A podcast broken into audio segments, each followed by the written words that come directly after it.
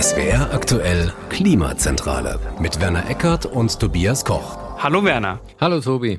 Werner, wir wollen heute über Städte reden und wie so nachhaltige Metropolen in Zukunft aussehen können. Warum machen wir das? Und welches Problem haben Städte eigentlich? Das kann man, glaube ich, ganz kurz zusammenfassen.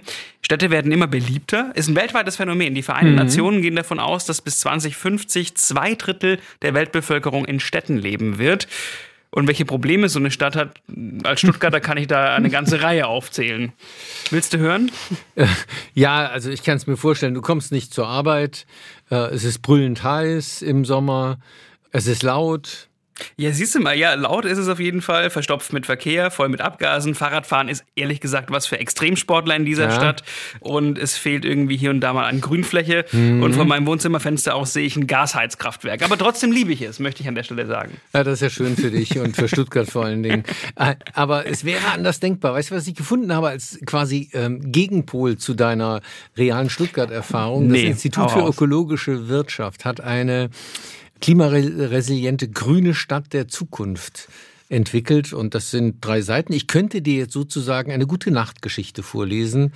Es ist ein warmer Freitagnachmittag im Jahr 2040. Die Sonne scheint, es weht eine leichte Prise. Ich kürze das jetzt hier ab. Auf jeden Schade war ich schön, ja.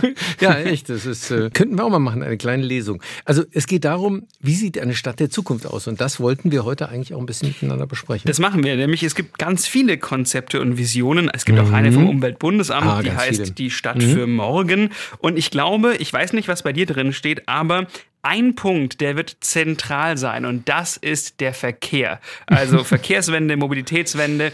Denn wenn man sich das mal so vorstellt, und wir können gerne bei dem Punkt einsteigen, aber kleine Warnung, der wird auf jeden Fall sehr, sehr lang, der Punkt. Dann, dann lass mich noch einen anderen vorneweg machen. Ich habe nämlich was, ja, es gibt was ganz Reales. Es gibt ja, erstens gibt es jede Menge Projekte und so, aber Weißt du, wo eine Stadt der Zukunft gebaut werden soll, so richtig auf den Grund gebracht? Oh Gott, ich habe mehrere Dinge gelesen, Echt? sogar bei Stuttgart etwas, aber es gibt auch ah, ganz das viele. Das ist popelig. Ja, das ist popelig. Aber äh, meinst du denn so ein Projekt von einem großen, darf man das sagen, darf ich sagen, Panasonic oder Toyota? also es gibt ganz viele große Konzerne, die sich mit äh, solchen Städten beschäftigen. Ja, ganz genau. Und äh, ein ganzes Land. Aha, ein ganzes Land? Ja, Saudi-Arabien und sein Großprinz.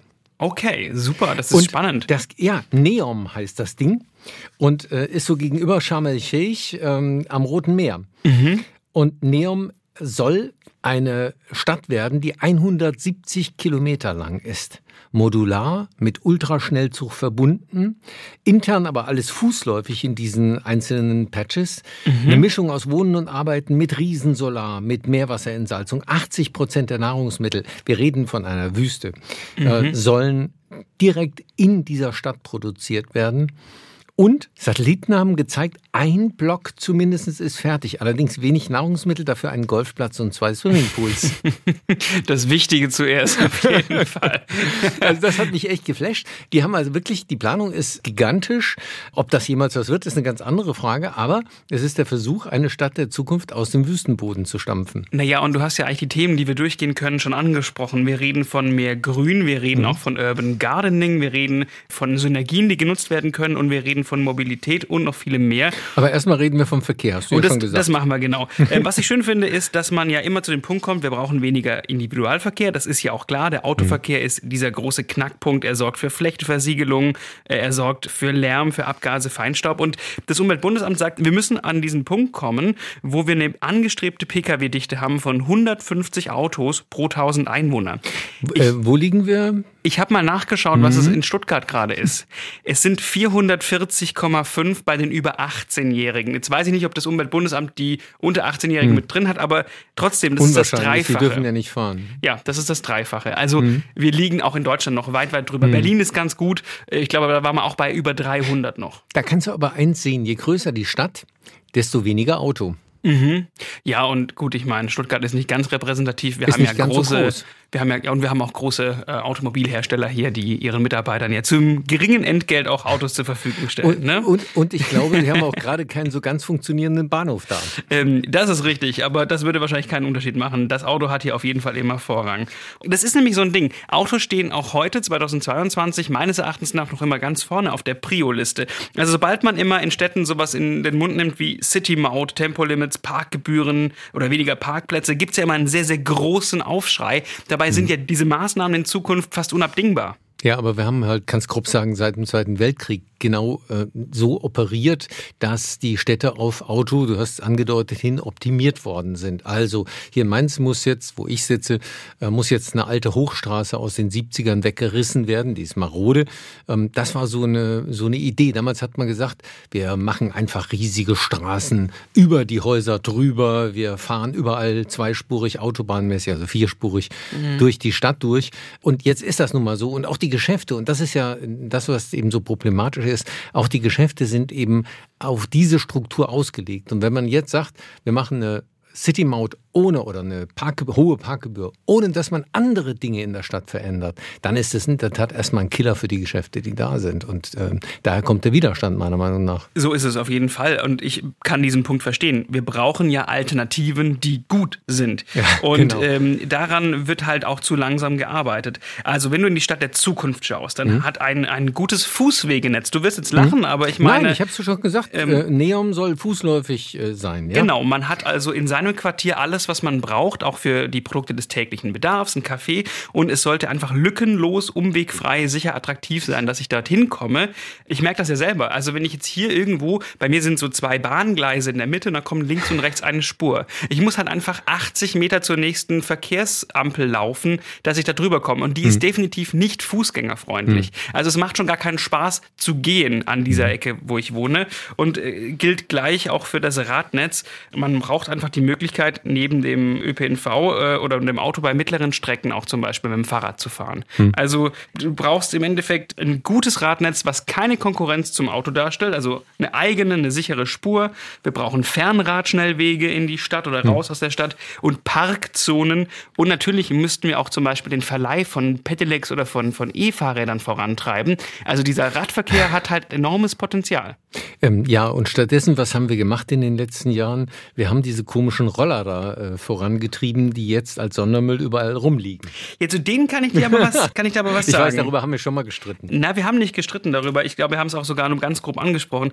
Zu den Rollern habe ich was zu sagen. Ich weiß nicht, was, was deine Stadt, äh, deine Zukunftsstadt hergibt, aber am Ende ist, glaube ich, die Stadt in den nächsten 10, 20, 30 Jahren, was die Mobilität angeht, immer eine Kombination. Also nicht jeder ja. Zipfel wird eine U-Bahn oder eine S-Bahn haben oder nicht die perfekte Bustaktung. Aber da arbeiten auch schon viele Verkehrsverbünde gerade dran mit Apps oder Anbietern, dass ich in einer App sage, ich bin jetzt am Hauptbahnhof und ich möchte jetzt zum Hotel X oder zur Sehenswürdigkeit Y und die App sagt, ja, nimm mal die S-Bahn, zwei mhm. Stationen und nimm dann bitte ein E-Bike, ein E-Scooter oder ein E-Auto nach deiner Station mhm. Y und ich habe keine extra Anmeldung, ich brauche keine App, ich kaufe ein Nahverkehrsticket und da ist das mit drin mit einer Buchung. Das ist total spannend und wichtig, weil da, das erleben wir ja schon. Ich bin ja nun der alte weiße Mann und äh, ich habe das auch schon ohne erlebt. Ähm, und das war echt mühsam. Und seit es diese Apps gibt, grundsätzlich gibt es das ja für viele größere Städte zumindest, mhm.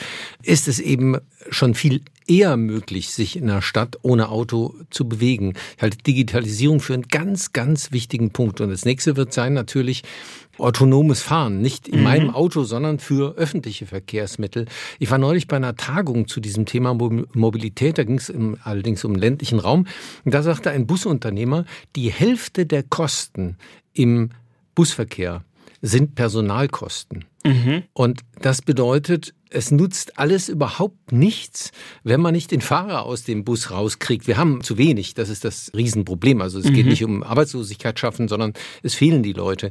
Und wenn man die Busse autonom fahren lassen kann, kann man sie auch kleiner machen. Momentan werden die großen Dinger einfach rumgefahren, weil sie da sind und weil es billiger ist, einen Fahrer in einem großen Bus fahren zu lassen, als den in einen kleinen Bus zu setzen.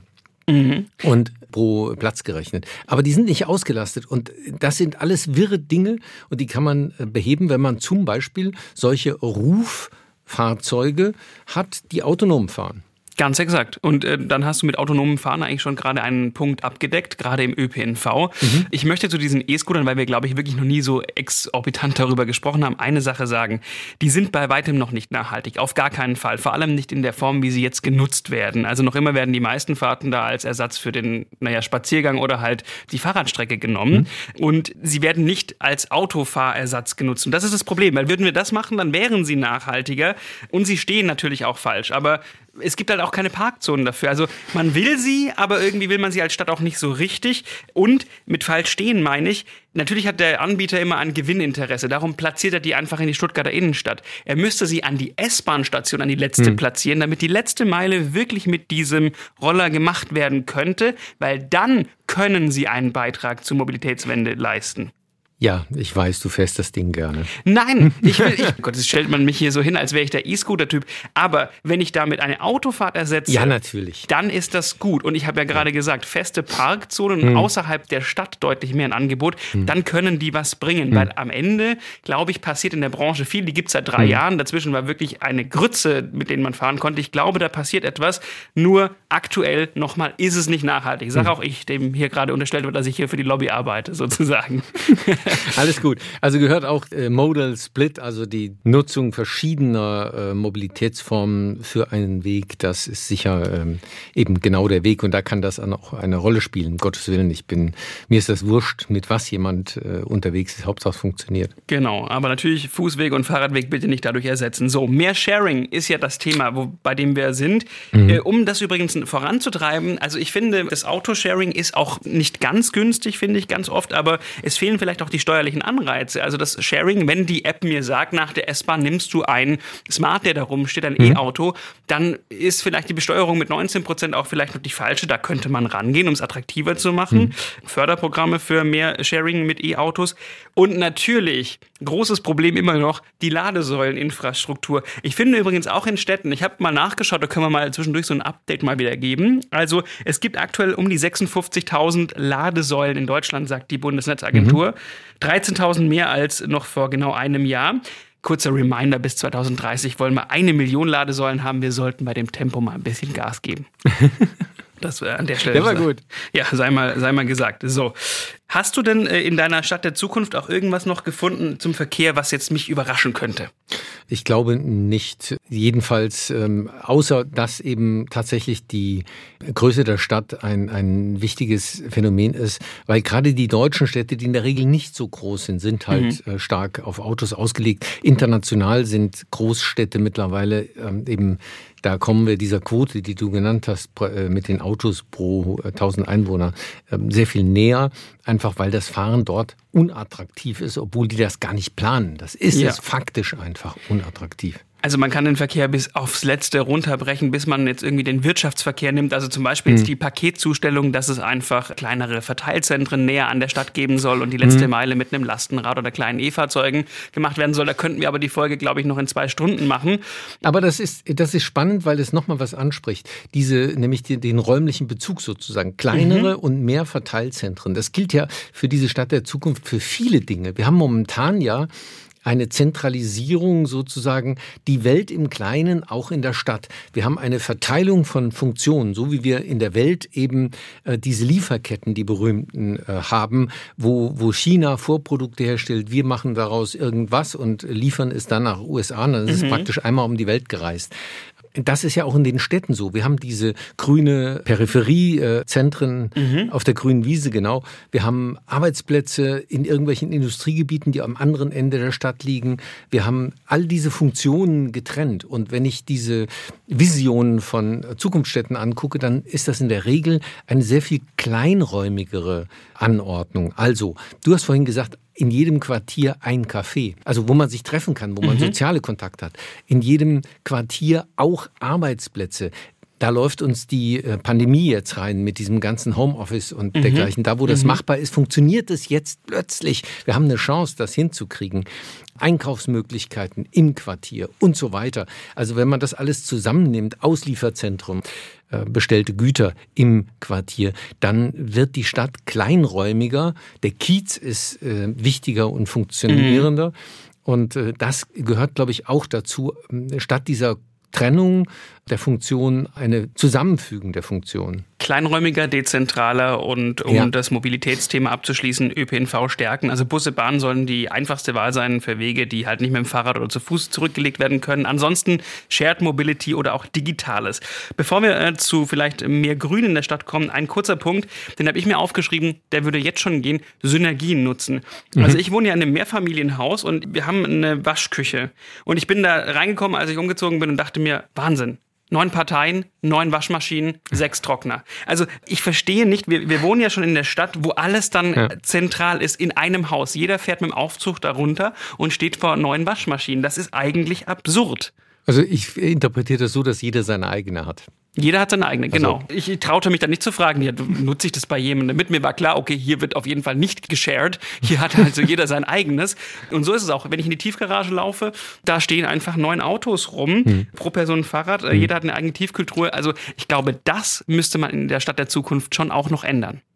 Ja, aber das sitzt, glaube ich, sehr tief. Äh, haben mhm. wollen ist etwas sehr, nicht nur Deutsches, aber äh, gerade auch Deutsches. Mir fällt das ein. Du hast die, die Waschmaschine gesagt. Auch die Küche ist ja so ein Ding. Jedes Mal, wenn einer umzieht, reißt er im Grunde ja die Küche raus, beziehungsweise äh, macht sich seine eigene dann dahin. Mhm. Ähm, während in den USA zum Beispiel die Küche einfach in, zur Wohnung dazu gehört. Das kommt langsam bei uns auch. Also man, man sieht so ein bisschen, manche Dinge sind einfacher, wenn man sie eben eben unter einem Sharing-Aspekt sieht und auch mal lassen kann. Mhm. Ähm, ja, wäre toll.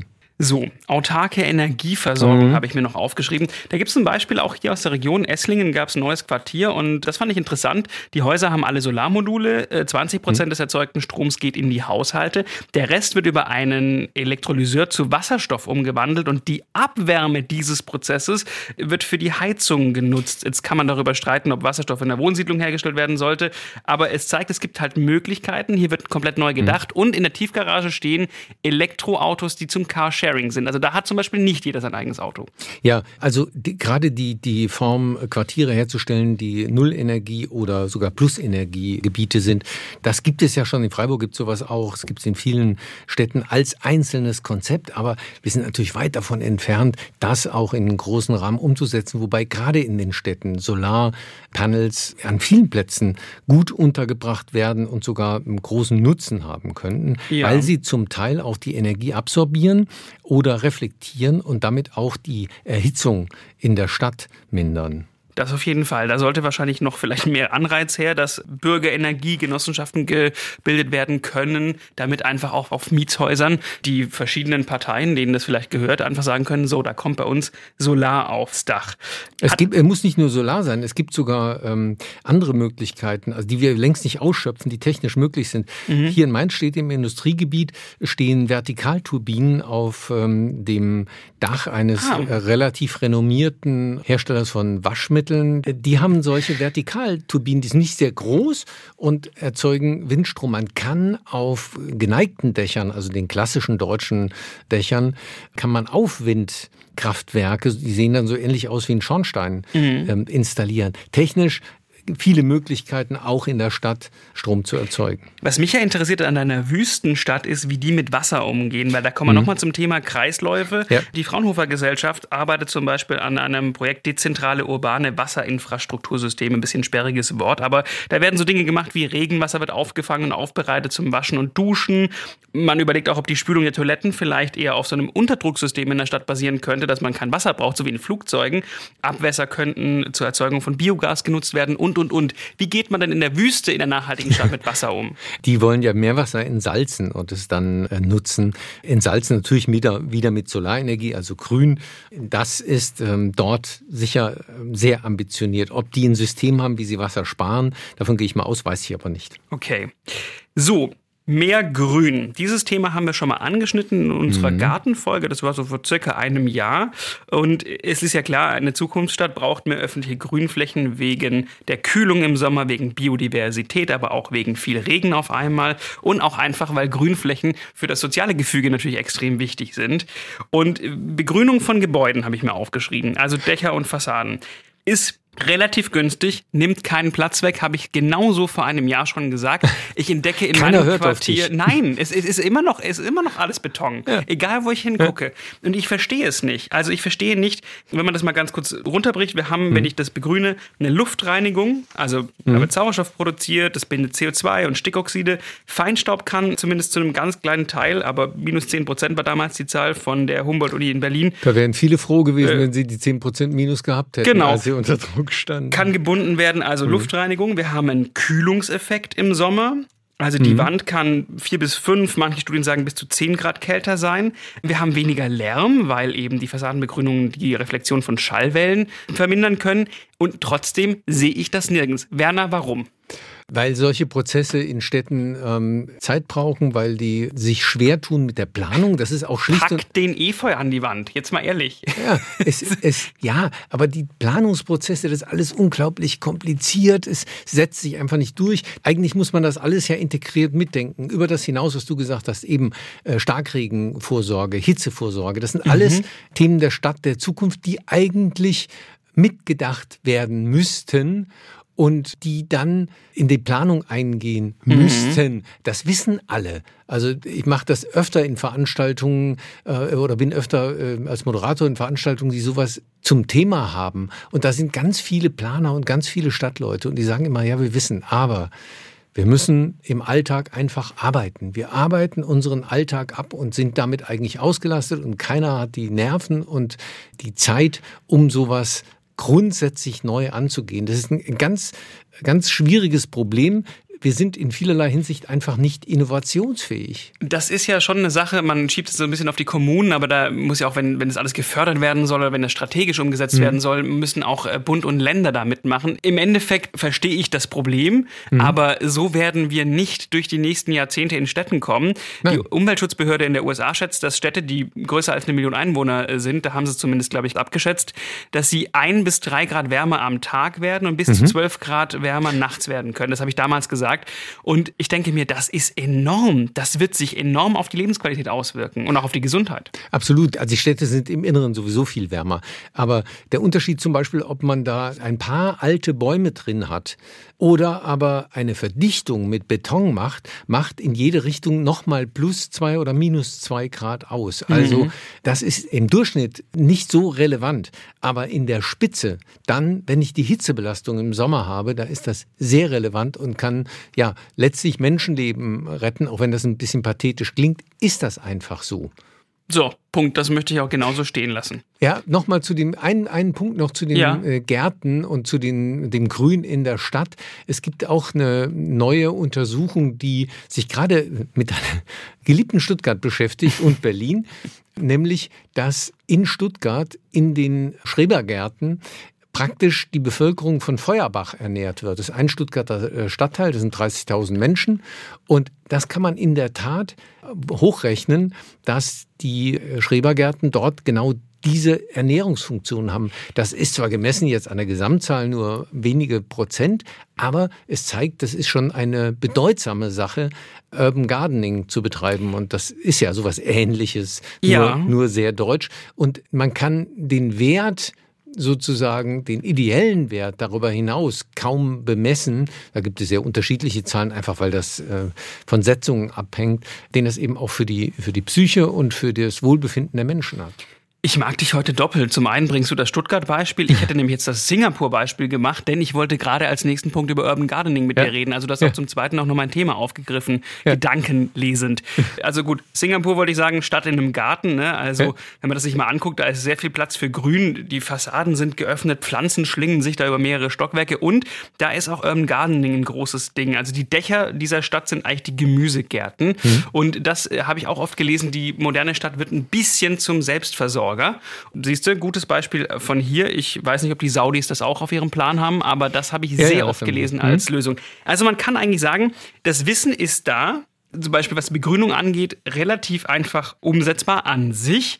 Eigentlich hängt sehr viel an der Mobilität. Da muss man aber auch die Bürgerinnen und Bürger mitnehmen. Da hängt es auch an Engagement und am Willen, weil an der Mobilität hängen halt Lärmabgase, Flächenversiegelung das Absolut. ist auch ein Grund, warum wir wenig Grün haben. Ja. Und es hat eben sehr viel mit dem individuellen Autoverkehr zu tun.